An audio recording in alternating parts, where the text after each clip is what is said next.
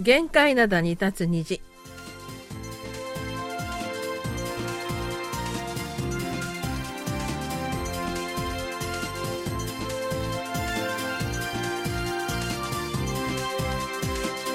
皆さん、あにょがせよ。10月5日水曜日の限界灘に立つ虹、隙間ことゆうちゃんもです。突然寒くなりました。今朝の最低気温13度。昼間も18度までしか上がりません。長期予報を見てももう昼間の気温が20度を超える日はあまりないようです。丸くめのお母さんことけみやさんです。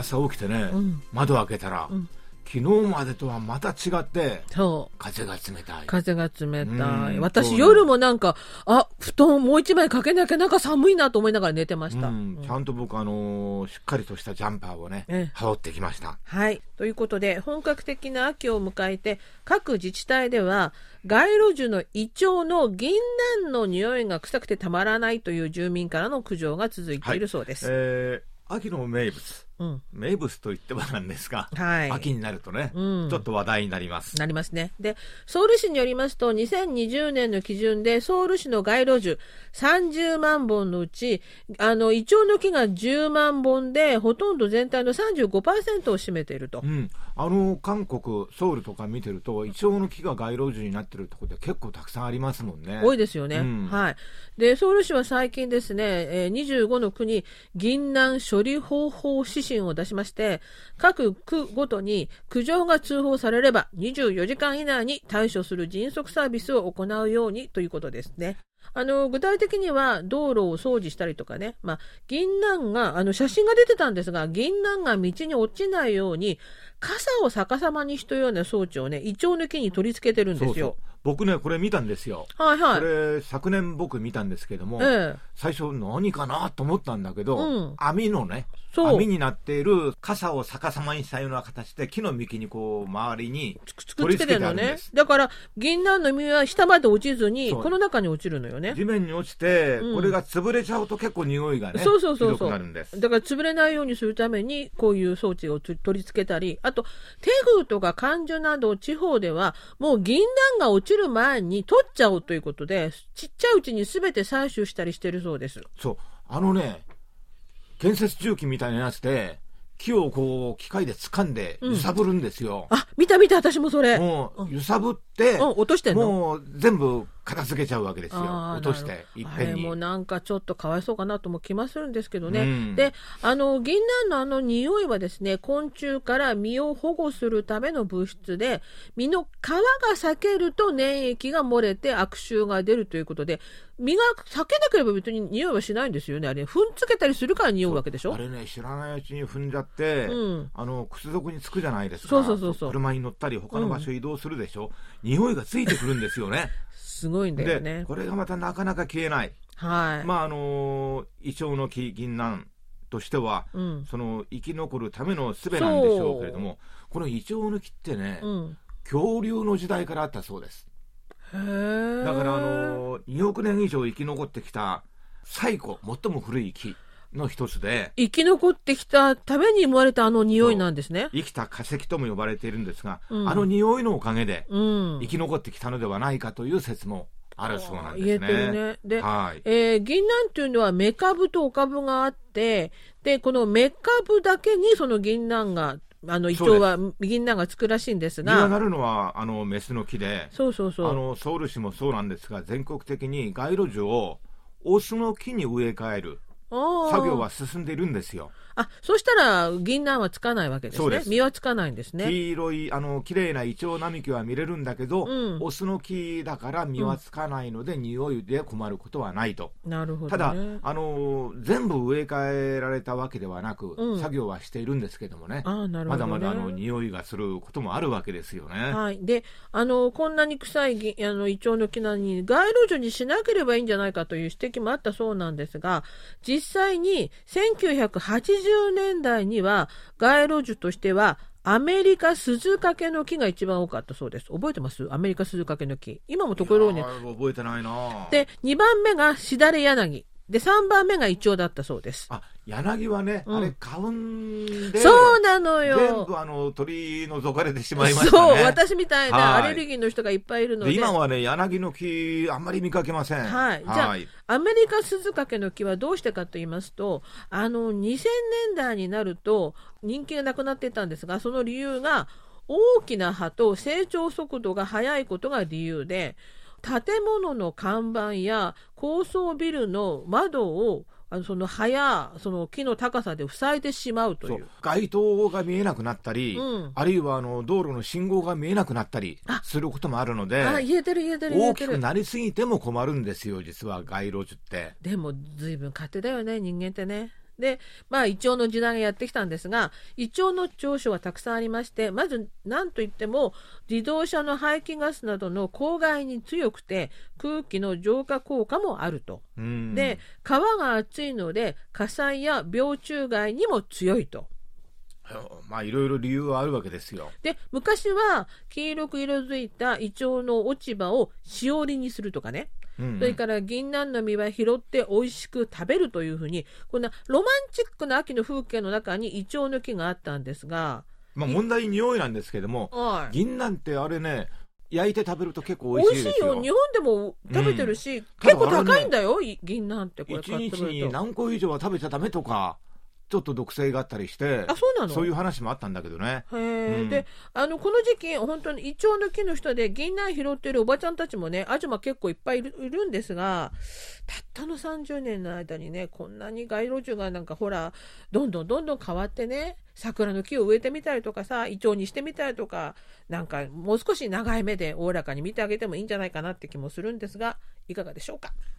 それでは今日最初の曲です。イームジンが歌います。カウルタナバ秋にしたる。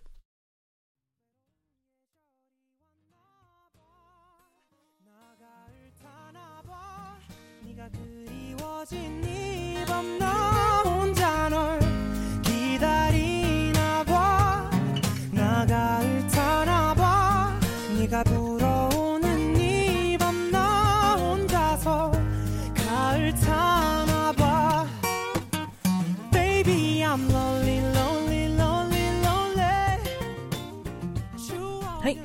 イームジンでカウルタナバ、秋にしたるでした。それでは今日最初のお便りです。はい。東京都の井出則彦さんからいただきました。えこんにちは。え今日はテレワークだったので、17時からの放送を聞くことができましたが、本当はもう少し遅い放送時間の方がありがたいです。え受信状況はロットアンテナでも安定して聞こえる状態でした。え他も高齢化社会と聞いて少し驚きました。停滞している社会なので人口構成は安定しているのかと漠然と思い込んでいました。自分が中学生の頃、45年ぐらい前でしょうか、確か北韓の実情という番組がありました。開始音楽もおどろおどろしく、北韓の非道さを告発する口調の語りが、えちょっと怖い番組でしたが、それに比べてソウル発平壌は今は客観的な情報番組ですね。時の流れを感じました。それではお元気で、はというメールいただきました。ありがとうございますありがとうご。ざいました。うん。北韓の実情とかいう、ちょっと怖そうな番組があったんですかね。おどろおどろしい音楽の番組だということですが、うんまあ、まあ時代は実情というだけにね。もうまあまあ45年前はそんな感じだったんですかね。いや、僕が驚いたのは、うん、井出さんは我々がその日本語放送に出演する以前からもうリスナーだったわけですよ。あそうですよもうね。45年ぐらい前にさ、あの、北韓の実情とかいう番組をお聞きになったわけですから、そうですよねもう。長くね、リスナーでいらっしゃってくださって、本当に本当にはい。ありがとうございます。はい。そして今や北韓の実情という番組がソウル発平壌は今という明るい番組になりまして客観的な情報番組ですねという感想、い、かがですか、まあ、あのとして。必ずしも明るいとは言えませんが、暗い部分もなんかちょっと悲しくなったりすることもあるんですよね。あ、はいはい、僕はあの原稿書いたり見たりしてると。うん、だけど、まあ、客観的にいろんな情報をお伝えしたいということで、脱北者、北韓を逃れて韓国に定着した人たちとか、いろんな人たちの証言とかも聞いて、上でなんかこの番組制作してるんですよね。そうですよ。なんか、うんいろんな方面の専門家の方が出てきて話してくだてますけど、なんか具体的な情報もあるので、有益だなといつも思って聞いてるんですけどね。あとほら、あまり今まで他のこういう番組では出てこなかったような話題も多いじゃないですか、あの番組って。託児所とかさ、養老院とか、なんか、あんまりね、うんうんうん今までは取り上げてなかったような部分も取り上げてるので、いいなといつも思ってはい、まあ前回あの高齢社会ね、やりましたけども。はい。まあ、これからも楽しみにしていてください。えー今日もね、この後放送されます。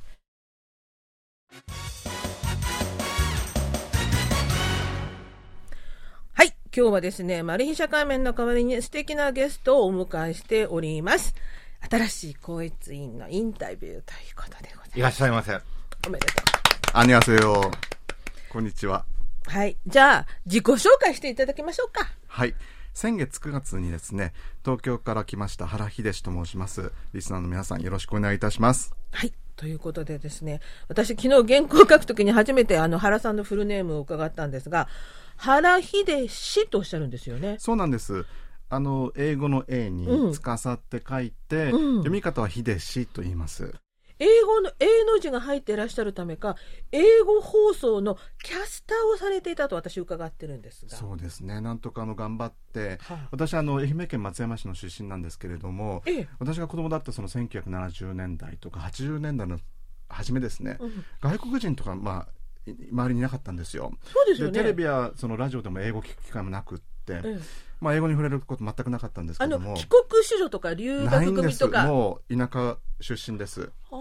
それがその80年代後半にやっぱりこのラジオでですね、ええ。あの英語を使ったはい。その DJ とかたくさん出てきまして、ええ。それであの高2の冬にラジオを聞いてましたら、うん。すごく楽しいその洋楽の番組で、ええ。DJ, DJ の方がはい。軽快に英語ではい。やられていて、うーん。これはいいとなってでやっぱりこの何言ったのか分かんないからうん勉強して分かるようになりたいと思って猛勉強して。で大学に行って1年アメリカに留学してそれで英語を、まあ、なんとかなるほど。いやつけただけどすごい勉強家ですよね。あの韓国だと AFKN っていうアメリカの放送があるのでそれから始める人多いんですあけど。それもですねえ、え。ーさっきも申し上げた通りその松山市が西側でしょ、ん。だから山口のどこでしたか？これもあの昔 FEN って言ってたんですけフども。ァーイーストネットワークかそうですねなんかありましたね。昔そういうふうな名前ですね、はい。そこのを聞いたりしてました。あ米軍放送、ええ。あやっぱり。あじゃあ本当にナチュラルな発音で覚えられたんですね。うん、まあそれはそうとですね。英語上手なんだけど、僕あの聞いた話とは、韓国語もとてもお上手だと話を聞きまして。で韓国語はどこで覚えたんですか？これはですねもう15年20年くらい前になるんですけども、まあ、英語をそのある程度勉強したのでもともと外国語がすごく好きだったから、うん。もう一つ何か勉強したいなと思って、うん。その時に、まあ、その敷居が低いその取っかかりやすい言語それでまあもしできるようになったら実際使えるような言葉がいいかなと思った時にうん。あじゃあやっぱりお隣の国の韓国語かなと思って、まあ、たどり着いたんですよね。うん。まあ語順とかもね、似てますし。そうですね。文法が似ているはい。単語も似てるものもある。近いからスッと行って直接使ってみる機会もあるわけです。あなるほ。どね。ただ最初はいいんですけども、うん、中級以降になると本当に難しくって、まあ、韓国の方が日本語を勉強する時も同じ悩みがあるかもしれませんけれどもですよね。今ちょっと壁にぶち当たっております、それで韓国語も結構お上手で、あのー前回、お昼一緒に食べた時に話を聞いたんですが、はいあの出前アプリ、出前サイト、韓国のを使って、韓国のなんかいろんな食べ物とか、出前取って、あの召し上がってるという話聞いたんですが、出前アプリって、韓国の食べ物だけじゃなくて、まあ、ピザもあったり、お寿司もあったり、いろいろあるんですけども、なんかあの気に入ったメニューとか、美味しかったものありました？あのですねうん。スンデと住んで、それからあのコプチャンを一緒にこう炒めたもあののとかですね。僕ちょっと今驚いたのは、皆さん、日本から来た皆さん、あまり住んでとか好きじゃなかったんだけどな。僕一番好きなた韓国の料理あそうですか。です。へえ。スンデクええ。ここの前にはお店ありますけど召し上がりました？いや美味しいとこあるって聞いたんですけどまだなんです。あそうなんですか。ん。なるほどなるうんうん。ほどはいはいはいぜひあのご招待したいと思いますね。ありがとうございます。はい、えーそれがですね原さんこれまでの皇室委員の中で一番お若いんですよね。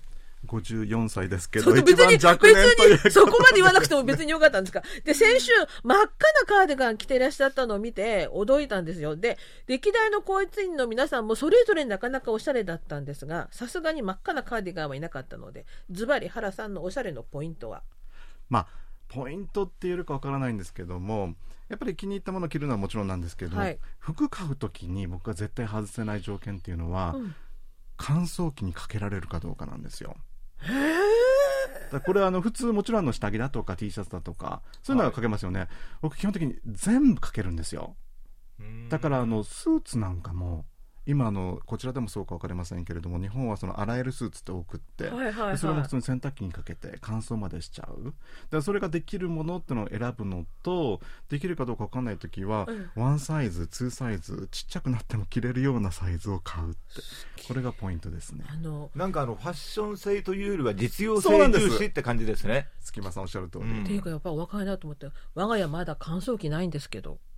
そうどうやって、ま普通にあの物干しに干してます。今それ関係ないでしょう、お物。干しって何ですかっていう感じなんで 物干して何ですかって、やっぱ若いはダメだ、私。もうついていけない。利お便性です母さんショック受けたねシ。ョック受けた。もうショック受けたわ。はい。えーそれではですね、リスナーからも原さんに質問が来ています。えー東京都の広岡敦さんから質問が来てます。1、KBS のスタッフの皆さんに初めて会った時の率直な印象を教えてください。僕はね、原さんに初めて挨拶した時、すごい好印象を受けまして、あー笑顔が、マスクしてたんですけども、笑顔が見えるんですよ。マスクの下の。はいはいはい。とても素敵な笑顔の人だなって思いました。どうですか？なんかそんな風に褒めていただいたら僕もいいこと言わないといでけないかなっていうね感じなんですけどあねの、あんまり悪いこと言わせないために。でもですねはい。あの本当にもう第一印象が、まあ、この2週間ちょっとずっと続いてるんですけどもとにかくあったかい、まあ、それにつきますね。あったかいっていう印象、それでまあそれどっから来るのかなと思ったら、皆さん一人一人がすごく個性的なんですけども 個性的ですよね。だけどチームとしてすごくまとまっていて家族的な印象を受けてそれが僕あのこちらに来る前にやっぱりあの準備もあって KBS ワールドの放送とか聞いたんですけれども、すごく放送にも生かされているっていうかにじみ出ているその家族っぽいところが。ええ。だからそこの一員にまあまあちょっと年はあれですけれども万年というかその末っ子でこうやって入らせていただけたのが本当に嬉しいなと思ってます。はい。大変無難にね。ですねしかしながら、とても温かいお言葉、いい評価を受けました。ありがとうございあますりがとうございま。した。じゃあ質問二つ目ですね。えー韓国にいる間にぜひこれだけはやってみたいということがあったら教えてください。そうですねもともとあの先ほども出たんですけれども韓国料理が大好きで、うん結構食べてきたんですけども、はい。い、ろんなものも。だけどまあいろいろあるじゃないですか。いろんな地方の食べ物とか、うん。材料もそうですし、うん。なのでその、まあ、韓国また離れる時がいつか来るのか分からないんですけどもその時までにもう食べたことがない韓国料理がないぐらい韓国料理全制覇っていうのをやってみたいのともともとあの日本の会社辞めて NHK 辞めてこちらに来る時はですねあの、まあ、韓国語をうんすごくマスターしてはい。すごく上手になりたいなと思ってたんですけども、まあ、あのこちらでお世話になってる間もちょっと勉強してですねいつかはその韓国語でニュースが読めるぐらいの実力になりたいなっていうふうに思ってます。すごいな。すごいでしょ？すごい。まあ多分無理なんですけど目標はちょっと高く持った方がいいかなと普通なんかあの日常会話とかの線で皆さん満足されているようだったんですが。そそれもできないで皆さん帰るんですけど。だけど面白くないですか？日本ではいはい。人がね、はい。素で晴らしいぜひね、できれば、はいあのあ、そうか、ここで韓国語のニュースやらないんだな、日本語放送は。いや、だから韓国語放送に行ってやられても別にね、うんうんうんうん特別ゲストでやられても全然構わないと思いますけど、あ、はい。じゃあ私の方から、あの、あれなんですけど、あの、小須田さんは、あの、最初にいらした時に聞いた時に、大統領選挙を体験したいなっておっしゃってたんですよね。で、あの、原さんはいらっしゃ、このいらっしゃる、その KBS にいらっしゃる間に、なんかジャーナリストとしてこれは特に見てみたいなとか、取材したいなとか、体験してみたいなってことありますか？そうですね。以前あの旅行でこちらに来た時にですね、たまたまタイミング的に前の前の大統領の談談合のそのデモなんかがたくさん起きてた時あでーチョップルー集会っていうそうですね。ろうそくで、まあ、僕もちょっと流れに任せてろうそくもらったりなんかしてその場にいたりしたんですけどそうするとやっぱりそのなんていうか皆さんのこう空気だったりその一つにまとまってるまあそのそれがいい悪いは別としても、そういったところを感じてやっぱりそういう歴史的瞬間に立ち会えるあるいはそれを、まあ、その日本語であの日本人あるいはその世界の人に伝えられるような瞬間があったらいいなと思うんですけども同時にやっぱりなんていうかその日常の、うんうん。その日々起きているニュースをそのこっから出してる以上僕は日本人なんですけれども韓国の人の目線も生かしながら出せるようにするにはやっぱりこうなるべくこの韓国社会それから韓国人の人たちの生活に入り込んでいって溶け込んでまあそういうなんかハイブリッドじゃないんですけども、うん。そんな空気感も一緒に伝えられるようなことがまあこれ2年間でできるかわからないんですけれどもいやってみたいなと思ってます。でも原さんなんかはだったらあの伝統市場に行って市場のアジマたちとこうインタビューなんていうのも十分できそうですよね韓国語もお上手ですから市場大好きなんですよ。ねえ、食べながらなんかグルメね体験みたいなね番組をしていただけるといいんじゃないかなとかも思っちゃいますねあーリスナーからもなんか希望があればねリクエストいただきたいですね。はいということで、えー歴代校閲委員の中で一番若い校閲委員の原さんどうぞその若さで日本語班に日本語班のニュースに新しい風を巻き起こしていただきたいと思います。えーとそれでは最後にあのリクエスト曲があれば教えてください。ちょっと考えたんですけども、はい。多分僕が生まれて初めて好きになった韓国の曲1988年といえばオリンピック。ですね。はい。の公式曲となった。あの反動なんだっけ「インハンドうんうんうん。ソネソン。はいはい。ですね、コリアナのあの曲をあー。聴いてみたいと思います。はい、わかりました。ありがとうございました。今日は本当にありがとうございました。ありがとうございました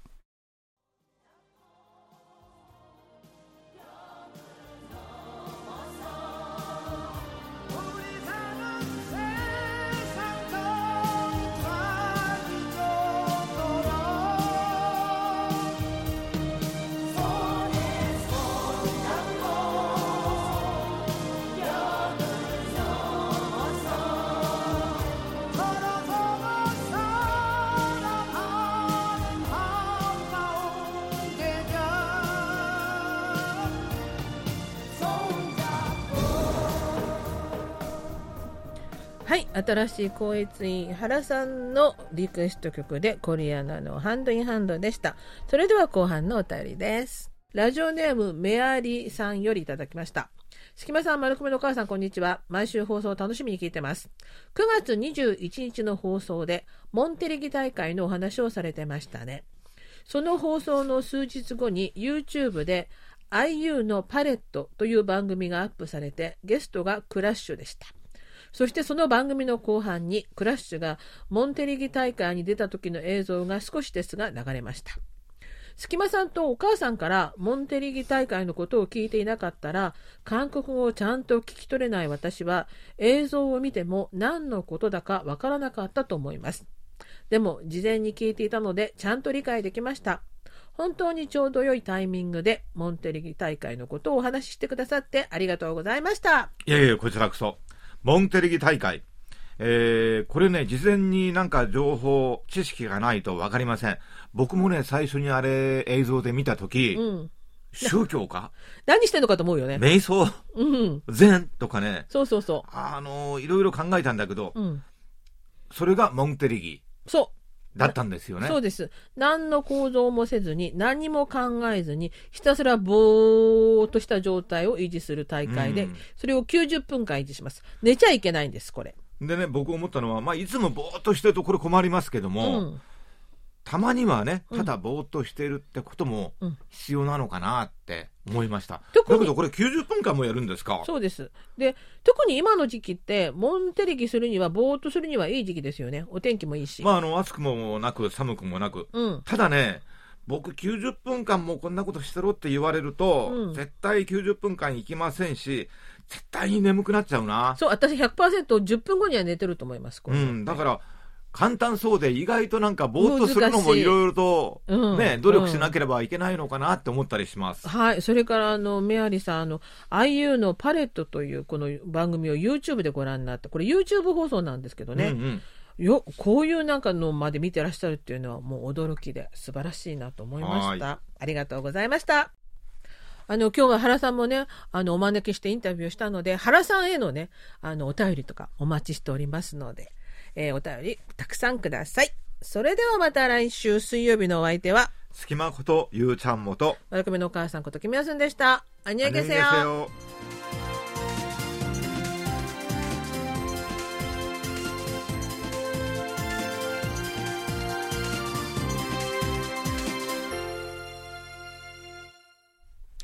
お聞きの放送は韓国ソウルからお送りしているラジオ国際放送 KBS ワールドラジオです。